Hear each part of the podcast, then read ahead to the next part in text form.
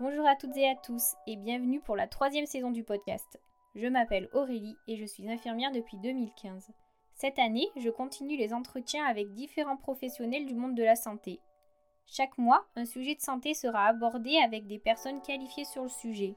Et comme toujours, du contenu supplémentaire sera disponible sur les réseaux sociaux.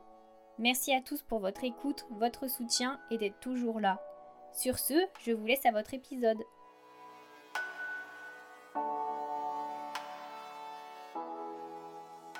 Bonjour à tous, cette semaine je vous retrouve dans le podcast en compagnie de Audrey, orthophoniste du compte Instagram Orthofaudrey.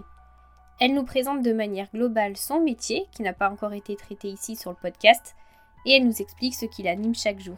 Bonne écoute Bonjour Audrey, je suis ravie de t'avoir ici sur le podcast pour que tu puisses nous parler de ton travail. Est-ce que tout d'abord tu peux te présenter en quelques mots s'il te plaît? Alors salut Aurélie, salut à tous les auditeurs.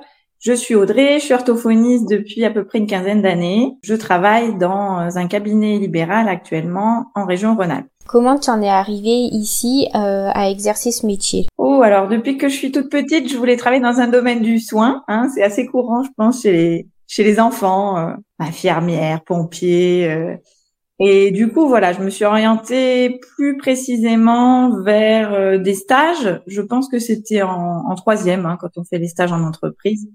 Je pense que par euh, connaissance, j'avais voulu euh, faire un stage, euh, il me semble, avec un psychologue. Et je me suis retrouvée à faire mon stage de troisième dans une école pour déficients auditifs. Et c'est là que j'ai vu bah, les différents professionnels qui gravitent autour de la de la surdité. Et j'ai rencontré notamment, je crois que c'était une, une orthophoniste et j'ai découvert un petit peu son travail autour de la surdité. Alors c'était un, sur un ordinateur, elle, euh, elle faisait euh, produire des sons à un petit patient devant un ordinateur et ça gonflait des ballons. Travailler, je pense à l'époque l'intensité vocale. Ça m'a fasciné, ça m'a beaucoup plu. Et c'est de là que c'est que c'est venu en fait. Après, euh, je n'ai eu de cesse que de me dire dès la troisième, je veux faire ce métier-là. J'ai rencontré ensuite des orthophonistes, etc. Pour finalement ne jamais exercer dans le domaine de la surdité, mais euh, voilà, c'est un petit peu comme ça que j'ai voulu, euh, j'ai voulu devenir orthophoniste. Et est-ce que du coup tu peux nous présenter un petit peu euh, ton métier, ce que toi tu fais, un peu tes journées types, parce que bah, l'orthophoniste on en entend beaucoup parler à l'école quand euh, euh, t'as ton copain de classe qui va chez l'orthophoniste, mais du coup qu'est-ce que c'est exactement comme métier? Alors du coup l'orthophonie, je vais vous faire peut-être une présentation générale. C'est une profession de rééducation donc, au même titre que les kinés, les psychomotriciens, on est des professionnels de la rééducation. J'en profite pour rappeler qu'on est accessible sur prescription médicale, c'est-à-dire qu'il faut qu'il y ait un médecin qui vous adresse chez euh, chez nous. On est des auxiliaires médicaux et euh, on reçoit euh, bah, les patients de tout âge, de la naissance jusqu'au grand âge, pour des difficultés qui vont toucher soit la communication, donc les difficultés d'articulation, les difficultés plus générales pour s'exprimer, de langage, que ça soit le langage oral, que ça soit le langage écrit, tout ce qui est trouble de la voix, des patients qui perdent leur voix ou des patients qui doivent trouver une autre voix pour communiquer. Hein, je pense notamment aux patients qui ont plus de larynx. On prend en soin aussi tous les troubles euh, liés aux difficultés d'apprentissage. Donc ça, je pense que les auditeurs connaissent le mieux, dyslexie, dysorthographie, la dyscalculie pour le raisonnement mathématique et euh, tout ce qui est aussi difficultés euh, qui vont impacter l'alimentation donc ce qu'on appelle les troubles alimentaires. Voilà un petit peu les, les grands domaines dans lesquels on travaille. Donc, on va recevoir beaucoup de, populations de patients différents, hein, que ce soit des patients avec euh, des déficiences auditives, des patients avec des maladies neurodégénératives, qui sont entravés aussi dans, leur dans leur communication, pas seulement au niveau de la parole, mais ça peut être au niveau de la mémoire. On reçoit voilà aussi des nourrissons qui ont des problèmes euh, pour prendre le sein ou le biberon, bah, des enfants de tout âge, des enfants avec des, des, appareils dentaires qui placent mal leur langue, ça je vais en reparler parce que c'est plus mon domaine, des patients qui ont eu un AVC, des traumatisés crâniens, des patients qui n'ont plus de larynx suite à des cancers, des paralysies faciales, enfin je peux pas être malheureusement euh, je peux pas, voilà, je peux pas être exhaustive. Et voilà, c'est la population qu'on a euh, régulièrement au cabinet. C'est pas forcément que euh, des enfants, c'est pas que forcément des troubles des apprentissages. Il y a aussi beaucoup de handicaps. On peut recevoir voilà des patients avec des handicaps divers. Et moi, plus particulièrement, aujourd'hui, j'ai choisi de me consacrer plutôt à la rééducation des fonctions de la face. Donc les fonctions de la face, qu'est-ce que c'est? C'est euh, les fonctions qui vont nous permettre de manger, de parler, de mâcher. Pour les bébés, c'est aussi la succion, c'est euh, la posture de la langue, c'est la respiration. Tout ça, ce sont les fonctions de la face. C'est ce qu'on appelle aussi euh, et, qui va donner les troubles oro-myofonctionnels. Donc oro, c'est la face, myo, c'est le muscle, et fonctionnel, c'est la fonction. Et je pratique aujourd'hui essentiellement mon métier en libéral, en thérapie oro-myofonctionnelle. Donc c'est-à-dire je, je voilà, je m'attache à rééduquer les troubles que je viens de, vous citer au niveau de ces fonctions dès, la naissance en fait chez le tout petit parce que je, travaille beaucoup euh, au niveau des troubles de la succion. Je reçois aussi bah, des enfants de tout âge, des adolescents et puis aussi des adultes principalement avec euh, des atteintes de la face qui, sont liées à des paralysies faciales, des euh, chirurgies de la langue, voilà. Donc un petit peu ce que je fais et puis comment s'articulent un peu mes journées j'ai euh, une partie de mes journées qui sont euh, consacrées à des bilans. Donc, c'est des rendez-vous un peu plus longs qui durent à peu près une heure, une heure et demie, où le patient euh, vient avec sa plainte, c'est-à-dire pourquoi il veut consulter un orthophoniste. Il m'explique le parcours médical et paramédical qu'il a fait jusqu'à présent. Et moi, je vais donc m'attacher à faire une anamnèse. C'est quoi une anamnèse? Pour ceux qui connaissent pas C'est l'histoire du trouble, l'histoire de la maladie. Donc, on va remonter assez loin finalement avec tous mes patients. Je parle souvent euh, qu'est-ce qui a eu lieu autour de la naissance, autour de la petite enfance pour savoir vraiment si les troubles sont anciens ou pas. Et puis, une fois que j'ai fait cette anamnèse, je réalise un examen clinique. Donc, moi, du coup, clairement, j'examine beaucoup le visage, la bouche. Curieusement, les patients qui viennent me disent que souvent, on leur a jamais examiné leur langue, même si, euh, quelquefois, voilà, ils sont, ils sont passés euh, chez leur médecin traitant ou chez le dentiste. Donc, je, suis très intéressée par les fonctions de la face, notamment la fonction de la langue. Donc, je regarde beaucoup dans la bouche. Et à la fin, je détermine euh, des objectifs de rééducation, c'est-à-dire qu'est-ce qu'on va travailler. Et puis, éventuellement, euh, quand c'est possible, je fais un diagnostic orthophonique. Donc, qu'est-ce que c'est comme pathologie? Éventuellement, quelles en sont les causes? Et ensuite, une fois que j'ai déterminé mes objectifs de rééducation, on va passer aux séances de rééducation à proprement parler, de travail orthophonique, où là, c'est variable en nombre de séances, en fréquence. La durée, elle est entre 30 et 45 minutes en fonction des pathologies. Donc voilà, dans la journée, j'ai du bilan, j'ai de la rééducation et voilà, ça remplit déjà pas mal mes journées. tu as des contacts avec euh, d'autres professionnels, euh, que ce soit euh, des professionnels médicaux ou paramédicaux? Alors moi, je conçois pas du tout mon métier sans travailler en pluridisciplinarité. Déjà, on est un cabinet où on est cinq orthophonistes. J'ai euh, énormément de collègues que je contacte euh, au cours de la journée, que ce soit des, dentistes, des orthodontistes, des médecins généralistes, des pédiatres, des ORL, des gastroentérologues, des infirmiers. Euh, j'aime beaucoup faire du bilan, j'aime beaucoup être dans le diagnostic. C'est vrai que je reçois pas mal de, de, patients différents parce que j'ai la chance d'avoir des rééducations qui se prêtent à ça, qui sont assez courtes finalement en nombre de séances euh, qui sont très gratifiantes et qui fonctionnent assez bien. Donc euh, c'est vrai que j'ai un turnover de patients peut-être plus important que euh, la plupart de mes collègues orthophonistes. Et donc j'aime bien voilà orienter mes patients vers d'autres professionnels pour améliorer du coup la prise en soin et puis voilà le, la finesse du diagnostic. Donc je voilà, je travaille énormément en partenariat avec d'autres professionnels et pour les bébés avec aussi des IBCLC, aussi euh, des psychologues, des doulas, des kinés, des chiropracteurs, des ostéopathes. Enfin, je pourrais pas tous les citer, mais j'ai un, j'ai un beau carnet d'adresses. tu as parlé de IBLC IBCLC. C'est, ça correspond à quoi? Alors l'IBCLC, c'est une certification internationale que les conseillers en lactation peuvent passer. voilà, c'est un examen qui en fait euh, peut être passé s'il y a un certain nombre d'heures de pratique auprès euh, de bébés allaités, auprès de familles allaitantes, et aussi un certain nombre d'heures de formation. Donc après, on, peut présenter cet examen, et si on est reçu, euh, on a le titre de consultant en lactation IBCLC. Voilà, c'est une certification. Ok, je, je connaissais pas du tout. J'ai vu aussi que tu étais formatrice, tu vois, tu commences déjà à parler de formation. Est-ce que tu peux nous dire pour qui et pourquoi tu fais ça? Alors, je forme les orthophonistes pour le moment exclusivement. J'ai eu des demandes pour former d'autres professionnels, mais pour le moment, euh, voilà, il n'y a rien d'acté.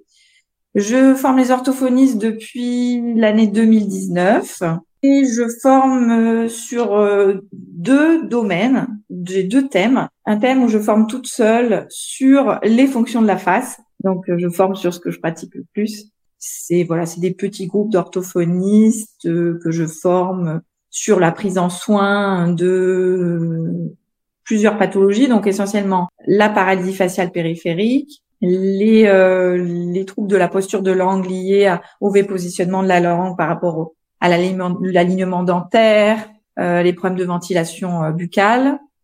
J'aborde aussi beaucoup dans cette formation euh, les ankyloglossies, donc les restrictions linguales liées potentiellement à des freins de langue court.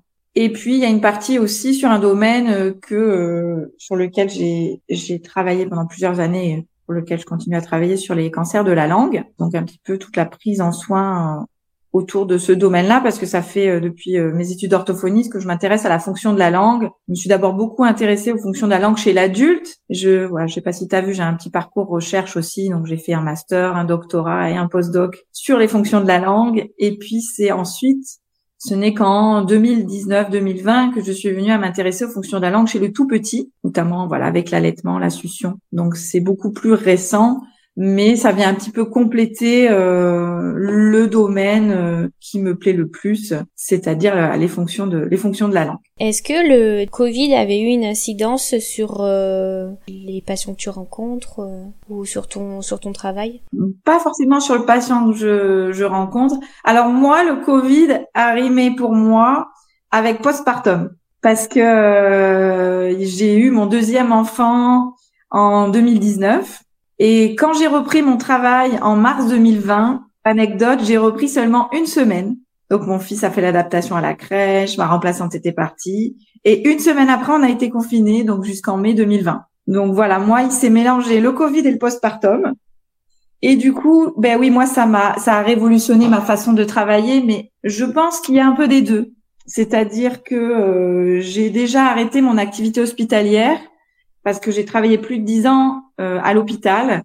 Et euh, entre 2015 et 2019, j'ai eu une activité mixte, c'est-à-dire que j'ai monté mon cabinet où je travaillais à mi-temps et euh, l'autre mi-temps, je travaillais à l'hôpital. Quand j'ai repris après mon congé mat, j'ai déjà pris une dispo et je n'ai jamais repris l'hôpital parce que j'ai décidé de développer, donc de rester dans mon cabinet à mi-temps, mais j'ai décidé sur l'autre mi-temps de développer la formation, de créer mon compte Instagram. Donc ça date à peu près de là. Hein. J'ai vérifié la date tout à l'heure, avril 2020. J'ai créé mon compte Instagram et j'ai changé un petit peu ma façon de travailler, c'est-à-dire que j'ai développé aussi les consultations en visio pour certains patients. Et j'apprécie maintenant de pouvoir travailler euh, à la maison. Euh, je donne la plupart de mes formations euh, en visio. Donc c'est très pratique pour moi. Ça me permet d'être à la maison le soir, d'être auprès de mes enfants et voilà, et puis aussi de, de pouvoir passer du, du temps auprès d'eux. Donc voilà, c'est en ça que ça, ça a changé pas mal de choses. Et puis la maternité m'a donné, je pense, envie aussi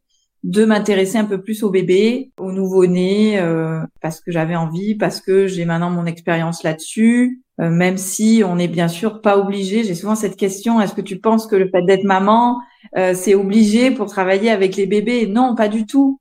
Mais moi, en tout cas, ça m'a vraiment donné envie de creuser ce domaine.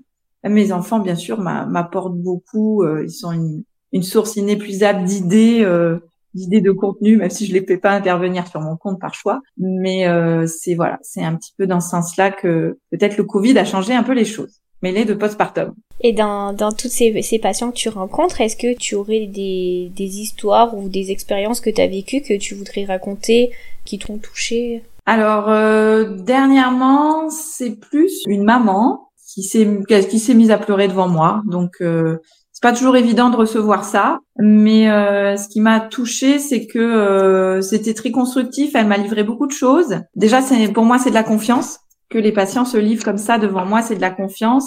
Et ces dernières années, j'ai vraiment eu à cœur de faire des formations pour parler aux patients, pour les accueillir avec la bienveillance.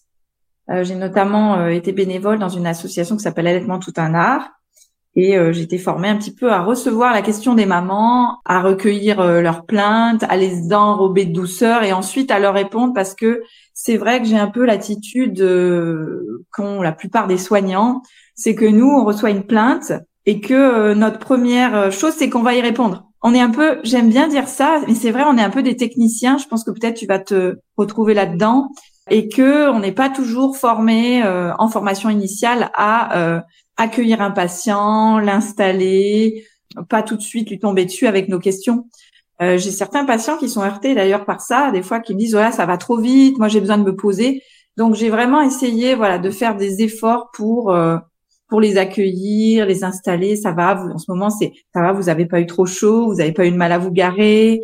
Installez-vous. Est-ce que vous voulez boire un petit verre d'eau? Enfin, Voilà, tout ça, ces choses-là qui rendent la relation euh, différente et parce que j'ai du temps. Et du coup, cette maman, voilà, m'a confié beaucoup de choses. Et du coup, à un moment, j'ai appelé le pédiatre qui suit son bébé parce qu'elle venait me voir pour son bébé. Et le pédiatre m'a dit au téléphone, oh, mais je savais pas tout ça. Je savais pas que ce bébé, euh, il pleurait tout le temps. Je savais pas que cette maman était au bout du rouleau, en fait.